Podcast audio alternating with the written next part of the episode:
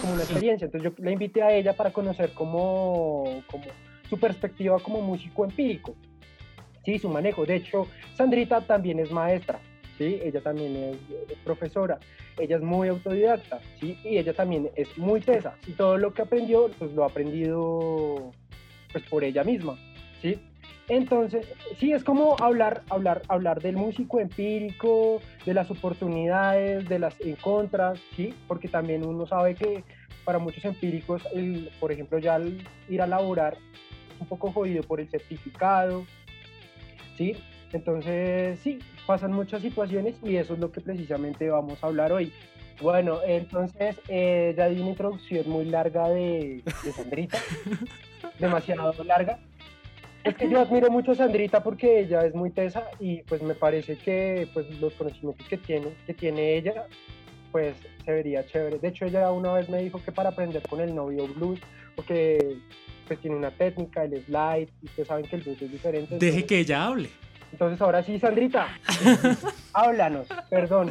Bueno, como decía Sebas, eh, antes de conocer a mi novio, a mi pareja musical también, ya llevaba un tiempito tocando blues para una banda de rock. Fueron ellos los que me introdujeron en la música, pues no lo esperaba tanto así. Yo empecé fue con guitarra, no empecé exactamente con el bajo. Entonces, nada, eh, quisimos hacer la banda de hard rock y lo glam en ese tiempo. Y bueno, entonces con ellos comenzamos a estudiar mucho. eh, tuve clases en una academia como unos tres meses, más o menos, tres meses nomás. Aprendí lo muy básico que es a leer partituras así súper, súper rápido. Y nada, las cogí de una y empecé pues a tocar todo lo que escuchaba por ahí. Empecé mucho a oído porque a veces no se conseguía en ese tiempo la partitura en, en internet, era muy difícil. Me acuerdo que me, me metía una hora y solamente sacaba una canción y, era- y eso, esa vez no era con, con partituras sino con tablaturas, entonces era muy difícil. Mm. Y pues me dediqué a sentarme a grabar en cassette y a sacar a oído. Bueno, ya después comenzando con, con la banda, pues eh, tuvimos un recorrido chiquitico por ahí en bares y toda esta cuestión. Y después de eso, eh, nada, tuvimos conflictos personales, éramos muy amigos y ya pues empezaron a cambiar las cosas, las perspectivas, eh, la forma de componer todas estas cosas y habían pro y contras, entonces empezamos a agarrarnos ya, como que dije, no, ya no más, me salgo de aquí. Y eh, antes de eso, pues ya había conocido a mi novio, le gustaba mucho el blues. Y nada, pues eh, al año de, de haberme salido de esa banda, comencé con él y comenzamos, eh, nada, pues a, aprender. Fue todo a oído, porque como les digo, en ese tiempo no se conseguía partitura, no habían libros de nada. Era muy escaso porque realmente era demasiado escaso. O sea, habían cositas de cómo tocar de pronto. eh, en el blues hay una cosa que se llama shuffle, es un estilo de, o sea, el, el más conocido en el blues, ¿sí? Y, y nada, solamente había sobre eso, pero no había slow blues, no había rumba, no había, bueno, todas las características del blues que se manejan. Entonces, todo fue a oído. Después de eso, comenzamos en bares pequeñitos y resulta que, pues, eh, en ese tiempo trabajábamos y a veces no nos daba tiempo, pues, como para estudiar la opresión del trabajo, sí, o sea, que ya no tenías tiempo de sentarte con tu instrumento. No me daba tiempo ni para estudiar para cantar, ni para estudiar en el bajo, ni nada de estas cosas. Entonces, lo que hicimos fue renunciar, sí. Cuando ya se nos acabaron nuestros ahorros y, toda esta cuestión, eh, eso fue como cuatro años después de armar el proyecto, empezamos a salir a la calle porque ya no teníamos nada, no sabíamos qué hacer, entonces vimos que muchas bandas salían por la séptima y nosotros dijimos, ¿por qué no nos atrevemos nosotros también? Averigüemos cómo es la cuestión aquí, eh, cómo podemos hacer para, para tocar. Entonces, nada, pues investigamos que ellos a veces eh, pedían luz en los locales. No sé si han visto, por ejemplo, un lugar que se llama Los Churros. Sí, los churros ahí en la Ah, séptima. sí, con- en la Sí. séptima con 19, Sí. más o menos. Sí, sí. Sí, la mayoría de músicos pedía siempre Sí. la, la de ahí. Si no era ahí, era en, en creo que había un foto Japón, no sé, había Ujú. otro lugar ahí que también pedían ahí luz.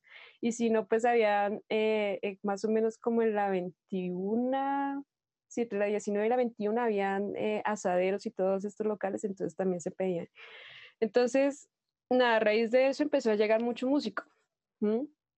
Eso, hab- habían bandas de, em, ah, me acuerdo, habían de, de música clásica, pero ellos llevaban todos sus instrumentos sin necesidad de, de, de qué, de amplificarlos, entonces era pues una ventaja demasiado grande. Y claro, esto empezaron a, a salir todas las bandas al tiempo, habían otras bandas de blues también, habían unas de jazz. Y claro, ya era muy difícil en ese momento pedir una luz, pedir luz. Entonces, eh, nada, optamos por otro medio que era conseguir una batería de moto, ¿sí? Y ahí conectábamos, eh, ay, es que no me acuerdo, era un convertidor. Lo que me acuerdo fue que en una de esas salidas dañamos ese convertidor porque lo conectamos muy mal y esa cosa explotó. ¡pa! Coño. Y nosotros no, Ah, fue vale.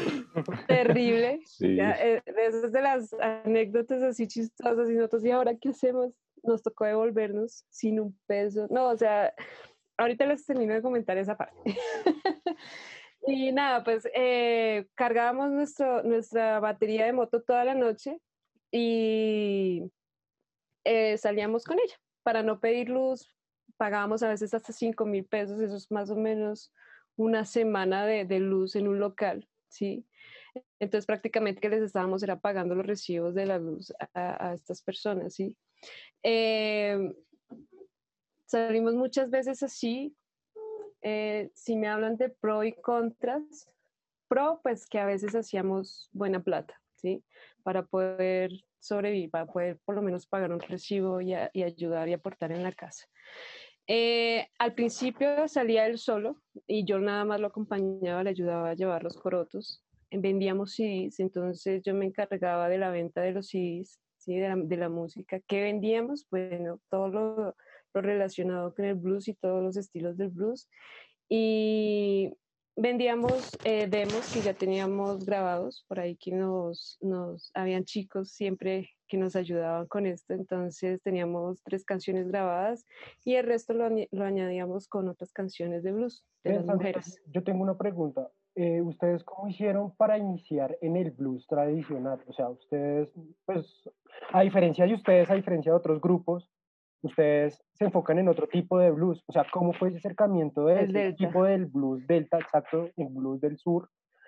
Eh, sí, ¿cómo llegaron a eso? Siendo ustedes como músicos colombianos, músicos empíricos, sabiendo que la mayoría de músicos, eh, como la mayoría de músicos empíricos se dedican como a hacer músicas tradicionales de acá, no sé, de músicas del Pacífico, músicas del norte, música andina, hasta inclusive rancheras. ¿Ustedes cómo les ¿Y cómo pasaron del glam, del glam al blues? Bueno, eh, tradicional. Ricardo, Ricardo siempre ha sido mi novio, él siempre ha sido un amante de la música. Él a los 15 años ya tocaba en bandas en ese tiempo, pero eh, conoció el blues con Robert Johnson, ¿sí? Antes de Robert Johnson, eh, para conocer un poco más a fondo, y nosotros pues como hacemos, en este momento, no en ese tiempo no nos habíamos dado cuenta, eh, hacemos referencias, por ejemplo, con bandas como Led Zeppelin, ¿sí? Bandas como eh, los Rolling Stones, que tienen mucho que ver con el blues. Eh, AC/DC incluso tiene algo por ahí. ¿Por qué? Porque nombro a estas bandas. Lo que sucede es que estas bandas eh, les gustaba mucho el blues, ¿sí? Y ellos incluso en su música tienen covers, ¿sí? Como AC/DC, Baby Please Don't Go, eh, Led Zeppelin tiene algunas, realmente ahorita no me acuerdo los nombres. Eh, y por ejemplo, los Rolling Stones eh, sacan ese nombre por una canción del señor eh, Muddy Waters, ¿sí? Mm, Eh, eso nos acerca bueno, más que todo a él, lo acerca como a conocer un poco más sobre estas músicas y conoce a Robert Johnson y cuando él conoce a Robert Johnson musicalmente, le dice, uy, esta vaina qué es, yo quiero hacer eso. Entonces él empieza la investigación más tremenda del mundo y descubre, por ejemplo, las afinaciones abiertas, ¿sí? Eh, que son afinar la guitarra en, en, en otras afinaciones eh, para poder utilizar el slide. ¿sí? Entonces descubre la de sol, la de re, la de mi abierto. Y bueno, a partir de eso, pues él empieza a escuchar mucho y a investigar y, y nada, se enamora del blues, entonces conoce a Howley Wolf, conoce a Big Mama, conoce a eh, B.C. Smith en ese tiempo también. Por ahí referencias con Janis Joplin, que tiene que ver con la señora Big Mama. Eh, y bueno, nosotros, es chistoso porque nosotros no nos conocimos musicalmente, ¿no? Para nada. Nosotros nos conocimos en una fábrica de confección. porque yo trabajaba de operaria en una fábrica de confección. Sí. ¿sí? Sí. Y él, él es, eh, aparte de ser músico, él es eh, técnico de máquinas de coser, entonces él era el técnico de la fábrica donde yo trabajaba. Y ahí él una vez se me acerca y me dice, oye, a mí me han dicho que tú tocas el bajo, porque no hacemos un proyecto tú y yo? Entonces yo así, toda, como no lo conocía, eh, no, yo tengo mi banda, yo estoy muy ocupada, no tengo tiempo para eso. Entonces, nada, siempre le me lo llaman ahora. encontraba. Sí. Sí, el proyecto. Eh, me acuerdo que él siempre me lo encontraba en la calle eh, después de trabajar comiendo empanadas. Entonces, nada, ahí empezamos a hablar y me acompañaba hasta el bus, muy de vez en cuando, y empezamos a hablar mucho y me pasó un CD de un señor que se llama James Cotton, no sé si ustedes lo han escuchado. Eh, es espectacular, me gusta mucho y eso es lo que más se acerca al Delta. Entonces, cuando yo escucho eso, digo, uy, ¿esta vaina qué es? ¿Qué es esto? Yo quiero eso, yo quiero tocar eso. Entonces, nada, empiezo eh, a hablar mucho con él y me empieza a pasar música, me empieza a pasar información. eh, ya nos conocimos en la parte musical y bueno, después de eso nos hicimos novios. Y después de eso empiezo a escuchar eh, mucho eh, Led Zeppelin, no escuchaba tanto. Em, y empiezo a escuchar pues lo que había hacia atrás, que era Muddy Waters, eh, James, Janis Joplin, em, algo de Big Mama, ¿sí? Entonces ahí empiezo a mezclarme con eso y él empieza a enseñarme eh, a tocar en la guitarra cómo tocarlo en el bajo. Entonces ahí deci- decidí comprar mi bajo porque yo no lo tenía, el que yo utilizaba era el de la banda y ellos pues obviamente me lo daban para que pudieran ensayar en casa y todo esto. Entonces ya al salirme eh, empiezo a introducirme más con él en eso y al año de, de- de estar ensayando y de estar cantando, porque yo no cantaba en ese tiempo, no me atrevía a hacerlo, eh, empezamos a escuchar mucho y para mí era muy difícil porque el blues es un poco difícil al comienzo porque nunca había escuchado esto, porque nunca lo había cantado. Entonces, nada, al año empezamos como a tocar así, a lo que sucediera, a ver qué pasaba. Y resulta que fue como tan contundente, él estudiaba mucho su guitarra y era, eh, o se enamoraba a cualquiera que lo escuchaba en ese momento. Entonces, nada, ahí empezamos con, con los sonidos del delta. ¿Por qué el delta? Mm, bueno, tiene mucho que ver con lo espiritual. Yo he sido siempre toda mi vida muy espiritual. Eh, creía mucho en las iglesias cristianas y todo eso, y eso era lo que más se acercaba para tocar, entonces yo quería tocar eso. Entonces ahí empezamos a investigar mucho. eh, yo empecé a introducirme ya en cosas en internet, a buscar, a buscar, a buscar Wikipedia, pues es lo único que hay acá. Entonces eh, encontramos muchas cosas sobre el gospel, cómo nace el gospel, por qué era así, por qué no son solamente cantos espirituales. No sé, no sé si ustedes han escuchado Black Betty o Blackberry, ¿sí? Uf, en 30.000 versiones. Sí, esa canción pues es una de las más contundentes en el gospel. Incluso Moby tiene canciones de, eh, ay, ¿cómo se llama? Odetta, no sé si la han escuchado alguna vez. Eh, esa canción, es que no recuerdo cómo es que dice. em, "Uh, na, na, na, Rattle so hard. Ooh, la, di, di, rattle so hard. Esa canción es de esa señora. Sí, esa Sí. canción es gospel, ¿sí? Entonces no solamente él, sino muchas personas sacaron gospel y, y, y, y por eso es, es, es esa, como esa pasión por esta música, por, por eh, transmitirla no solo en el sentido espiritual, sino en lo que significaba en su momento. Y por eso nosotros decidimos hacer este tipo de Delta Blues.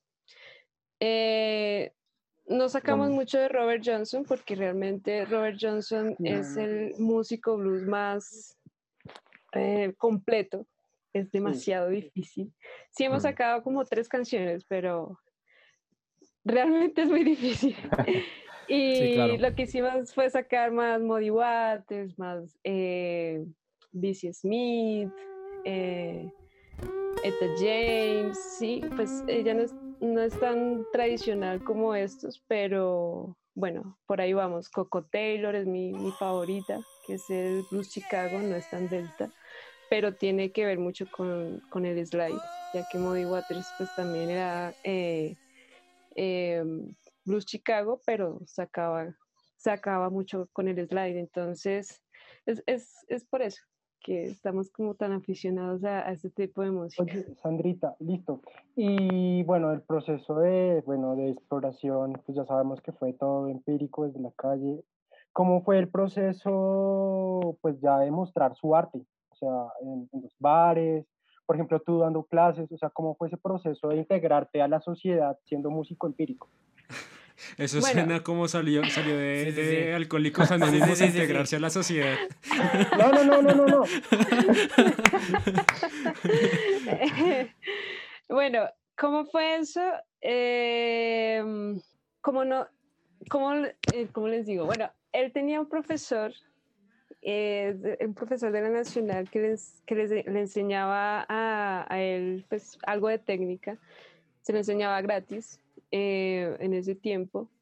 Entonces, nada, el muchacho una vez dijo, oiga, ustedes tienen talento, ¿por qué no se presentan en bares? Si quieren, yo los eh, comunico con un amigo y vamos y hacen una entrevista con él y, y- y se meten en, en a ver si les dice que sí. Entonces, nosotros pues así todos tímidos y temerosos porque, pues, ah, como que, ¿será que sí? ¿Será que no? Sí, claro. Eh, nada, fuimos, conocimos al tipo del bar y lo primero que él dijo, nada, toquen, toquen, a ver qué pasa. Pues sí. El, Al agua. el lugar, sí, de una. Eso fue programación de una y ese fue como nuestro primer, pues de los dos. Yo ya tenía experiencia en los escenarios, pero no los conseguía yo en ese tiempo, los conseguía el líder de la banda. Entonces ya aquí fue un poco diferente porque uno fue con ayuda, ¿no? Eh, y recomendación. Y dos, pues eh, nada, el tipo muy abierto y tiene todavía su negocio ahí en Bosa, el lugar se llama Catarsis, por si de pronto lo, lo conocen o algo así, es un lugar de comidas y arte. En ese tiempo presentaba mucho eh, películas que ujú, sacadas de, uno decía, "Bueno, esta, esta cine Del que- hueco del mundo. Sí, sí. entonces, nada, el, el sitio era muy a eso, muy al arte y pues quería música en vivo y cada ocho días estaba presentando eh, a diferentes artistas. Entonces, nada, pues nos lanzamos ahí, fue como la primera vez, la primera experiencia que tuvimos con el blues, blues y rock, porque también hacíamos un poquito de rock en ese tiempo como para no marear a la gente, porque el blues aquí no es aceptado mucho, es, es muy difícil llegar a, a- a la gente. Sí, claro. Entonces, eh, nada, hicimos, esa fue como nuestra primera experiencia. Ya después de eso, él dijo, nada, podemos hacerlo, vamos a tocar puertas. Entonces nos dirigimos a muchos bares y a partir de eso empezamos a, a- a conocer gente. Entonces me acuerdo que en ese tiempo había una cosa que se llamaba los jams de blues. No sé si ustedes conocen, pues, Sí, que sí. son los jams, que son reunión de amigos Sí, que claro. se juntan a hacer una misma música y bueno. Entonces los hacían en, en, en un lugar en la 49 con 13, es que es en- ¿Bolón del Verde? Eh, no sé. no, este, Estación del Expreso. En Estación del Expreso. Entonces allá fuimos y, oigan, nos dejan tocar. Entonces, nada, la insistiera fue como unas cinco veces para que nos dejaran tocar, porque casi no dejaban tocar a nadie. Y bueno, ese fue como nuestro otro lanzamiento a, a empezar a tocar puertas y, y nada, pues empezamos a gestionarlo de esa manera. Entonces, a partir de ese lugar empezaron a abrir otros más eh, en la ciudad y ahí fue donde empezamos a lanzarnos de esa manera, como venga, nosotros tocamos blues, nos dejan tocar, por favor, nos dejan tocar. Entonces, de esa manera hacíamos las audiciones y claro, como esto es Delta, un Mm. blues que casi nadie conoce, la gente quedaba como, ¿esta vaina qué es? No, ustedes tienen que tocar, hagamos una fecha de una y bueno, ahí empezamos, empezamos como a ya darnos a conocer en los bares, en varios bares de la, de la ciudad. Sí, ese fue como, como el tránsito de eso. Es que hay muchas cosas que se me están viniendo a la cabeza, entonces Sí, sí, bacano, bacano, bacano. En el transcurso de los años, ¿cómo han ido consolidando, cómo has ido consolidando tus proyectos? O sea, es decir, eh, ¿has tomado clases, talleres o eh, videos por YouTube? O como me decías ahorita, eh, simplemente te dedicaste a sacar música a oído. ¿Cómo has ido consolidando tu conocimiento y también expresar ese conocimiento que tienes? Bueno, eh, digamos que soy en parte pues por Ricardo. Él, él es una persona que investiga mucho, yo soy más floja, digámoslo en ese sentido. Eh, pero digo que todo es a mi tiempo, ¿sí? Como que lo mastico, lo investigo, después saco conclusiones. Bueno, comenzando fue a oído y cosas que él ya sabía y me enseñaba. Luego fue viendo, habían, hay muchos videos de Stevie Ray Vaughan, los conciertos de Muddy Waters, todas esas cositas, él ya las tenía y, y nada, las descargaba de internet o venía un amigo y oiga, yo tengo esto, se lo voy a pasar. Entonces, todas esas cosas ayudan mucho, el ver. Uno dice, bueno, ¿cómo hace la técnica? Todas estas cosas. Eh, eso, habían revistas también, cosas que no sé por qué llegaban. Las cosas llegaron, nunca las buscamos así tan, tan buscadas, no, las cosas llegaban. Entonces habían revistas y sacábamos ahí partituras y a oído, porque la partitura nunca ha sido ex- exacta, pues ya que el blues eh, no tiene un beat marcado, nunca, nunca va a ser eh, una, no va a ser su corchea exacta, sino más bien como una corchea trasillada. Entonces es una cosa que es un poquito difícil de entender para la persona que de pronto ya es músico y lo va a hacer a la partitura y no lo puede hacer igual porque suena, suena totalmente diferente. Sí, sí, sí. Eh, Ah. entonces, digamos que la ventaja de esto fue el escuchar. Escuchar, escuchar, escuchar. La forma del blues no es una cosa muy compleja, porque realmente no, no es así, pero sí es de feeling. Entonces es, es más escucharlo, más adentrarse, qué dice la letra. Por ejemplo, al tocar y cantar es, bueno, tocar y cantar es una cosa eh, bueno, donde nos conocimos con, con Sebas, que fue en el SENA, yo quise entrar porque quiero el título, ¿sí? Quiero el título para, para poder enseñar, entonces, y nada, dejé pasar mucho tiempo y al fin nunca lo saqué, pero en esa transición eh, conocí a un amigo ya de hace mucho tiempo, de, de hecho él nos hacía la publicidad cuando tenía la otra banda, y, y nada, él decidió formar la academia y él se enteró pues que yo estaba eh, tomando clases allí y él me llama y me dice, oye, ven, yo voy a poner mi academia, ¿te gustaría administrarla? Y de hecho, pues tú das las clases y todo esto, y yo, wow, sí, de una.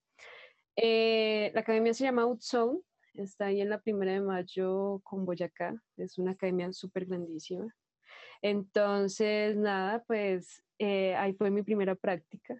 Como yo no sabía cosas, lo que empecé fue a buscar material, material que ya teníamos que nos habían dado allá en escena y cosas que yo ya tenía acá que con el tiempo, no sé, siempre habían llegado, pero no les había parado de pronto muchas bolas. Y en la parte de la teoría, pues con los amigos, me puse a investigar mucho con, con mis amigos y eso, y pues ya eh, habían libros en la academia también, entonces empecé a leer mucho, empecé a investigar mucho, cómo darla, cómo, cómo hacer que los chicos entendieran. No Sí. pensé, no pensé que, que, que iba a poder hacerlo, y sí, es muy bonito y es muy gratificante. Sí, Es lo bonito es que uno encuentra casos muy chéveres cuando uno es maestro. O sea, Sí. ahí uno se da cuenta como los alumnos, el esfuerzo que hacen y todo eso, que lo anima a uno también como maestro. O sea, hay veces uno como alumno dice, no, ese man que va a preocuparse por mí. Y pues no sé, a mí me ha sucedido que yo como maestro digo, uy, voy a enseñar tal cosa, voy a enseñarle tal lick. Y claro, uno se anima también Sí. como a enseñarle esas vainas, claro. Bueno, el, el incentivo de esta academia era que siempre en las presentaciones, ¿sí? Y ahí Ok. es donde se dan los resultados de los chicos y alcanzamos a presentar de mis alumnos como unos 17 más o menos y todos dieron la talla. En canto, en piano, en el bajo eh, y en la guitarra incluso, ¿sí? Pues mm, yo no soy Pero también es la eh, forma de ser. en ninguno. Pero también es la forma de ser, es la forma de ser. O sea, los. Ah, los chicos. De hecho, hay gente que es muy tesa que, que baila, o sea, por más que le explique el tema mil veces, uno no les va a comprender porque lo están enseñando a lo maldita sea. Sí. Sí, no, y pasaba, allá sí había músicos profesionales ya de, de la pedagógica, de la nacional, habían profes, y los chicos casi no daban pie con bola. Decía, no. ¿será que somos como persona o somos como profesionales o no profesionales? No sé. El caso es que los chicos siempre busqué como la manera de a cada uno, ni siquiera era por grupos ni nada, sino que a cada uno entendiera, ¿sí? A pesar de dictar las clases en grupo, sino que cada uno entendiera qué era lo que yo les estaba explicando para que pudieran dar resultados. Entonces ahí, uff, aprendí un montón. Incluso yo tuve un, alumno- especial con síndrome de Down, que se llama Santiago. Y ese niño fue el enriquecimiento más gratificante de todos los chicos, sin desmeritar lo que hacían cada uno, ¿no? Un niño de cinco añitos que tocaba la batería. Tocaba la batería.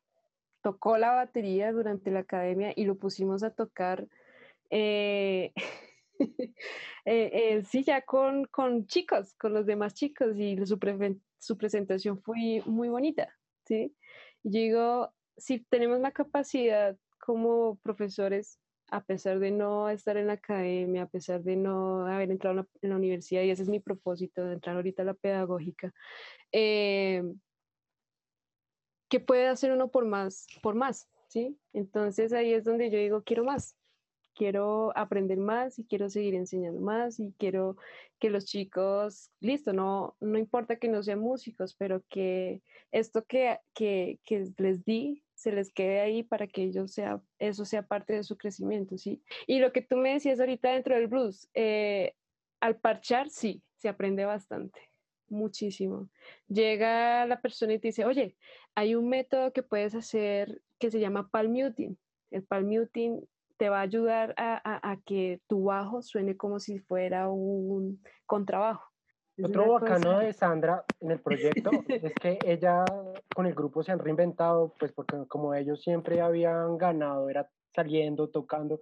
Ahorita he visto mucho que Sandra está haciendo muchos live, o sea, está subiendo conciertos, eh, se está gestionando de forma diferente debido a lo de la pandemia. Si quieres, cuéntanos un poquito y Bueno, eh, claro, al ver que ya no hay más movimiento, teníamos eh, ya un lugar para tocar cada mes, por ejemplo, y otros, eh, bueno, teníamos hartas fechas este año, realmente, realmente era eso, y, y muchos proyectos por realizar. Y bueno, con la pandemia pues todo se cayó. Entonces, nada, nos sentamos a hablar y dijimos, no, pues hagámoslo desde la casa mira que todo el mundo está haciendo live, ¿por qué no lo hacemos nosotros también? Entonces, con ese miedo y con eso, pues eh, salimos a hacerlos en vivo, gratis, sin nada a, cambio. Y siempre se conectaban cuatro o cinco personas nomás, a veces hasta una. Entonces, no, esto no sirve para nada. Entonces, nada, un día me llegó un mensaje de un amigo y me dice, eh, hey, te quiero invitar para un festival, eh, se trata de vender boletas, de vender una entrada, lo vamos a hacer por Facebook en un grupo cerrado y vamos a contar con ocho músicos más. Entonces la idea es poder esa, vender esa boleta para que todos ganemos y no sé qué. Y yo pues sin pensarlo dije, listo, hagámosle de una. Eh, tuvimos 15 días para vender estas boletas y eso se vendieron, afortunadamente. Y, y que, y nada, pues desde ahí empezamos a ver que sí se podía, entonces lo hicimos con Ricardo y empezamos a invitar a otras bandas, a hacer otros live, ya hemos hecho tres, hechos tres, eh, y el último lo hicimos en el bar donde tocábamos seguido, en un lugar que se llama Orleans House, Mm, y ahí nada más lo hicimos con el tributo a las mujeres en el blues, y nada, ese día también nos fue muy, muy, muy bien. Entonces eso es lo que hemos venido haciendo. Aparte de eso, pues yo vengo todavía dando clases, en- lo hago por vía Zoom también. Pues ya es poquito porque ya la gente no tiene con qué pagar realmente. Se les hace muy difícil, no han podido salir a trabajar y, o tienen sus trabajos pero intermitentes. Entonces los papás de los chicos ya no pueden pagar las clases así. Y, y nada, pues ahí sí seguimos dándole fuertemente a eso. Sandrita, ya casi terminamos. Quiero preguntarte otra cosa. Ya No, no, espere, espere, espere, yo quiero hacer una pregunta rápido. Ah, dale, dale, dale. Yo no podía dale. hablar. Ah, estoy que me hablo. Me Muy bien. pica, me pica. No, mentiras. Eh, yo quiero preguntarte una cosa y, y realmente es algo que he tenido como conversaciones con muchas personas y es tú qué piensas, digamos, de la academia como tal. O sea, porque han, ha- han habido casos, incluso hasta el mío, donde uno se da cuenta que, digamos, a mí me hubiera faltado un poco más de calle, o sea, ser un poco más empírico en muchas cosas, porque cuando uno entra a la academia uno se vuelve un poco perezoso para la investigación.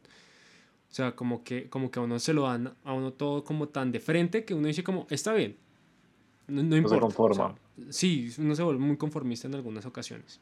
Y le pasó a un amigo que de hecho se retiró de la, de la, de, de la carrera completamente, se volvió, o sea, se fue a otro país, cambió de carrera, mejor dicho, rehizo su vida de pies a cabeza, porque le dañaron la creatividad, o sea, le dañaron la oportunidad y como esa sensación de la creatividad que él tenía. Porque como estamos tan cuadriculados, o sea, como la academia puede llegar a ser tan cuadriculada, puede llegar a, el, a cortar ciertas eh, libertades que uno se puede tomar como músico, como músico empírico. ¿Tú qué piensas acerca de eso? Eh, sí, yo pienso un poco lo mismo que tú, lo que estás, estás planteando. La academia y en la experiencia que hemos tenido como músicos empíricos y autodidactas los dos, eh, hablo también por mí mucho sobre, hemos conocido varios profesores, por ejemplo, de la Nacional, bueno, bueno, varios profesores de hartas academias ya. Eh, ¿Qué pasa? Que ellos son muy cuadriculados, demasiado, o sea, ya son demasiado como que no, así no se hace, se hace así de esta manera. Entonces ahí ya empezamos a chocar, ¿no? Como que decimos, no, espérate. Se supone que según nuestras investigaciones y, todo lo que hemos hecho, toda la música, si tú ves toda la música, y la popular sobre todo es música de oído, o sea, es música que la gente empezó a sacar a oído. Entonces, ¿de dónde sale la academia en ese momento? La academia se forma después. Si lo hablamos del jazz, que es lo que está aquí en Colombia, que dice que fue el primero el jazz que el blues, y tenemos ahí un choque con eso que no es al revés. Entonces, eh, la academia se hace después del jazz. Entonces, hay varios jazzistas eh, que dicen, y más que todo de allá de Estados Unidos, que dicen, hey, no, espere un momento, primero fue la calle, nosotros somos música popular, ¿sí? Entonces no nos dañe nuestra creatividad. ¿Por qué? Porque eh, las academias de pronto cuadriculan un poco y dañan la creación. Y sí, es verdad, es, es cierto que tengo más de un músico eh, con mucha experiencia en la universidad y que los ponen a tocar en los conservatorios de las universidades y dicen, hey, creo que me falta un poco de calle, porque realmente me volví tan técnico que ya no lo hago de corazón, sino como un tecnicismo, ¿sí? ¿qué, ¿qué pasa con la calle? La calle es tu selva, tienes que sobrevivir, ¿sí? Tienes que sobrevivir como sea, tienes que sobrevivir a la lluvia, a la policía, a la gente, porque la gente a veces es una porquería, ¿sí? Es, es, es lo peor que a veces le puede pasar a uno. Hay un amigo que él toca blues y él estudió en los Andes en música clásica y él se salió de tocar la música clásica para irse a Argentina a tocar el blues, ¿sí? Y él dice allá que allá pues obviamente aprendió de, de la academia, pero aprendió más en la calle, a tocar en, en bares, a tocar en la calle, eh, sí, a, a, sol y agua. Eh, porque la situación en Argentina está un poco difícil, entonces tenía que trabajar mucho para poder sobrevivir. Entonces él dice que esa, esa calle, eso da más experiencia que cualquier academia, ¿sí? Entonces eh, he conocido mucho también eh, gente que ya ha grabado después de salir de la universidad, pero no saben qué hacer con su. ¿sí? no saben a dónde llevarlo, no saben dónde promocionarlo, no saben a dónde ir a tocar, dónde están los lugares en Bogotá para tocar eh, o en festivales, no saben cómo meter un brochure a un festival, ¿sí? O sea, hasta eso te da la calle, cómo hacer un brochure, cómo ir a presentarte, cómo ir a hablar con la persona, mira, cobramos tanto, mira, hacemos esto, mira, hacemos lo otro, cosa que no tiene todavía la persona que sale de la academia. Entonces sí, sí contrasta un poco en eso. No pienso que la academia sea mala jamás. Al contrario, yo quiero.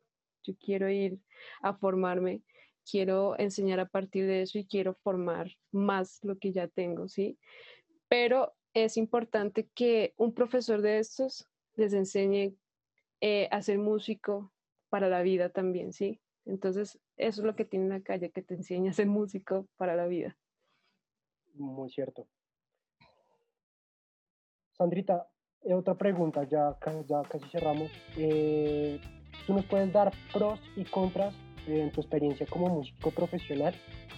Al principio yo les mencionaba, por ejemplo, a la hora de ir a laborar, o sea, que molestan mucho por el certificado. Por ejemplo, también en algunas convocatorias piden algunos certificados.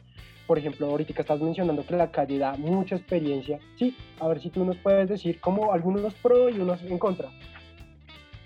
Bueno, ahorita eh, todos los lugares para salir a tocar, y no solo lugares, sino también festivales, están pidiendo mucho el raid, el, sí, el raid técnico, técnico, Sí, el raid técnico, el brochure.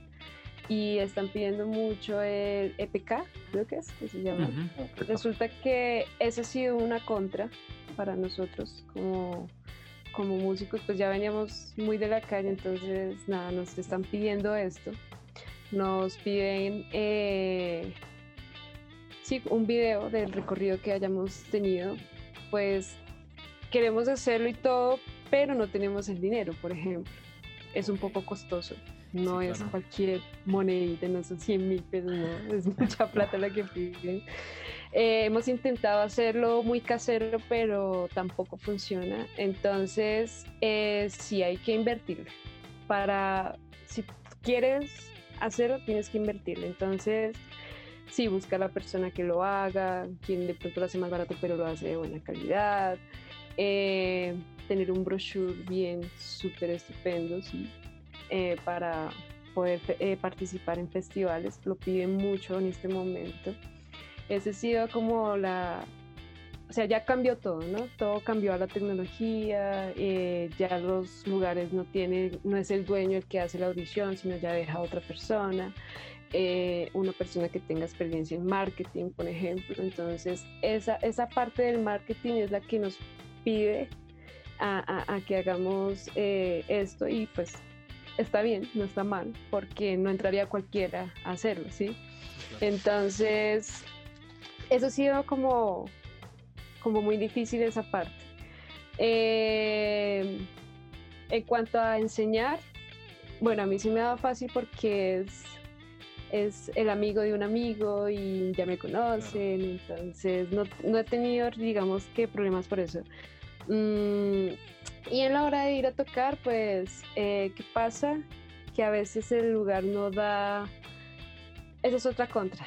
De pronto no tener todo el sonido y tenerlo, también porque hay lugares que no tienen el sonido, entonces hay que llevarlo. Pues vivimos en el sur, es muy difícil el bus, el carro, todo lo que toque coger para ir a este lugar y llevar todas las cosas para que estos lugares nos paguen 50 mil pesos por músico. Entonces, mm, eso es una como de, ah, quiero tocar ahí, pero no puedo porque no, no, tampoco, no les podemos dar todo masticado. Entonces, esos 50 mil pesos por músico son los mismos que vas a pagarle al taxi porque te lleve tus corotos a este lugar. Entonces, no sirve para nada. Esa es como, como una de las contras que hemos tenido pues a la hora de tocar. Listo, Sandrita. Ah, perdón. Ya, eso no, todo, perdón. Te corte re feo. No, no, no. se esto lo más No, pensé que ya había terminado, lo siento. ¿Vas a seguir? No, no, no, Qué falta de pues. Eh, nada, pues el consejo que damos a partir de ya esta experiencia es eh, de las anécdotas que tuvimos que les estaba diciendo ahorita cuando se nos, se nos dañó el convertidor. Eh, nada, lo habíamos comprado el mismo día, lo, compra, eh, lo conectamos, ¡puc! explotó. Entonces nosotros, ¡ah! ¿qué, ¿qué hacemos? Salimos corriendo, él se volvió ya, no amigo, esto no sirvió. O sea, lo hicimos de esa manera, esto no sirvió, no, pero usted lo conectó de esa manera y entonces él se quedó mirando y dice, no, sí, yo lo conecté como usted dijo. No, espera, entonces se lo cambio. O sea, eso fue la salvada del siglo, ahí lo tenemos todavía. Ahí está guardadito. Entonces, nada, eso fue de las anécdotas, así como, ay, no, la cagamos y ahora qué hacemos. Y nada, las, las frustraciones en, en, cuanto a tocar en la calle es que, por ejemplo, a veces no hacías nada, ni 500 pesos, ni siquiera para comprarte un pan, ¿sí? Entonces, dos veces, dos veces nomás, eh, nos devolvimos en Transmilenio sin pagar. Sí, realmente fue así. O sea, ya ahí nos tocó como, ay, ¿qué hacemos? No, pues montémonos rápido y vámonos, porque ¿qué hacemos? Eso fue como lo más frustrante, pero a pesar de eso no dejar de hacerlo. Entonces mi consejo como, como a partir de esas experiencias, eh, la lluvia, que fue una de las contras más horribles porque no puedes dejar mojar tus corotos ni y obviamente no puedes cantar ni tocar así debajo de la lluvia. Entonces no, no frustrarse por esas cosas, sino seguir. Si te cierran una puerta en un bar, nada, seguir, seguir. Y nos ha pasado mucho, nos cierran la puerta en la cara, nos dicen, no, ustedes no, no pueden tocar aquí. Y resulta que pasa uno o dos años y tocamos ahí. O sea, entonces, eh, nada, no frustrarse y, y, y seguir haciéndolo y aquel que esté en academia, atrévase a ir a la calle, que es la experiencia más linda, más bonita y más gratificante que hay. El mensaje que diste para mí es tan valioso que yo de una vez te los voy a dar a ti sin haber escuchado estos manes. Pues sí, no. Dele los mil. No, no ¿qué va a hacer? Sí, sí, no, ya. Se lo ganó. ¿Sabe qué? Mire, mire, ahí está, ahí está. Tome esos Sí, o sea, sí. eh, al final hacíamos una actividad que era como que cada uno diera un consejo que le diera un músico iniciante ya sea para pues, enfocarse en la música, ya sea viéndolo desde la calle, desde la experiencia propia, siendo muy autodidacta, o metiéndose en una academia, cuál es el consejo que más le da. Pero pues esa explicación final que diste tú, de verdad... Eh, ya, ya, ahora sí, ya perdimos, ya perdimos, nos vamos. Sí, no, ya. Apague y vamos. Los mil ya no son de nosotros, papi. No, no, no, ya, ya, se lo ganó Sandra con todo. Sí, independiente, independiente si es de academia o, o, si va a empezar su experiencia desde la calle, eh, sí, nunca frustrarse y, y, y, trabajar por lo que uno ama, por lo que uno sueña. Precisamente es eso. Sandrita, ¿me podrías darle, pues, eh, cómo son tu, tus cuentas, o sea, de Instagram, de Facebook? Tus cuentas de Instagram. Tus redes para que la gente te siga. Bueno, el de mi banda sí se llama mmm, arroba Bella Blues Bogotá. Ahí nos encuentran todo el material que hemos tenido. En, en, Inter, en, perdón, en Facebook nos encuentran como Bella Blues, así con B larga, Bella Blues. Y en YouTube tenemos algo por ahí que hemos montado así súper gradualmente porque eh, tenemos varios videos, pero no como la cuenta que es Bella Blues también. Bella Blues, ahí lo encuentras. Sí, para que Listo. Victores. Listo, pues no siendo más. Entonces ya muchísimas gracias Andita por haber estado en este en este podcast. Hablamos súper rico, súper chévere. Me parece que, que Seguro para porque yo- todos. Yo solo pienso que hablé yo. No, pues esa era la, esa era la idea. Esa era la idea Pues básicamente. se sí. hizo, se hizo y se hizo bastante bien. Realmente creo Ah, que ok. no solamente fue un, un buen podcast para la gente, sino una muy buena lección para nosotros que pues nosotros estábamos apenas recién empezando, apenas estamos empezando a comprender No, qué es nada. todo esto de la música. Creo que ha Hay sido... mucho. ex- sí, es demasiado y es, y es muy eh, enriquecedor lo que tú nos estás diciendo. Eso es también muy inspirador para nosotros. Entonces realmente te agradezco mucho que hayas venido a este podcast. Y, Nada, nada, gracias a ustedes por la invitación. No, chévere, chévere. y, y bueno, no siendo más, eh, si les gustó este video, por favor denle like, revísenlo, échenle el ojo. Nosotros también estamos en Spotify como Conexiones Mundanas. Subimos episodio todos los viernes a las 7 y media de la noche. También estamos en, en Instagram como, con, como arroba conexiones podcast. Eh, aparecemos también en Google Podcast, en Tus Nalgas Podcast, que nunca se olvide eso, por favor, que ya se volvió tradición. Y no olviden, sí. Ah, bueno, también recuerden que nosotros en los videos de YouTube hacemos una. En la descripción aparecerán todas las recomendados que nuestros invitados están haciendo, los que nosotros estamos haciendo, para que le echen el ojo, para que lo visiten, para que lo disfruten. No olviden suscribirse, darle like, comenten y nos vemos la próxima semana en esto delicioso, bello y hermoso que se llama Conexiones Mundanas. Adiosito pues. Chao. Chao. Chao.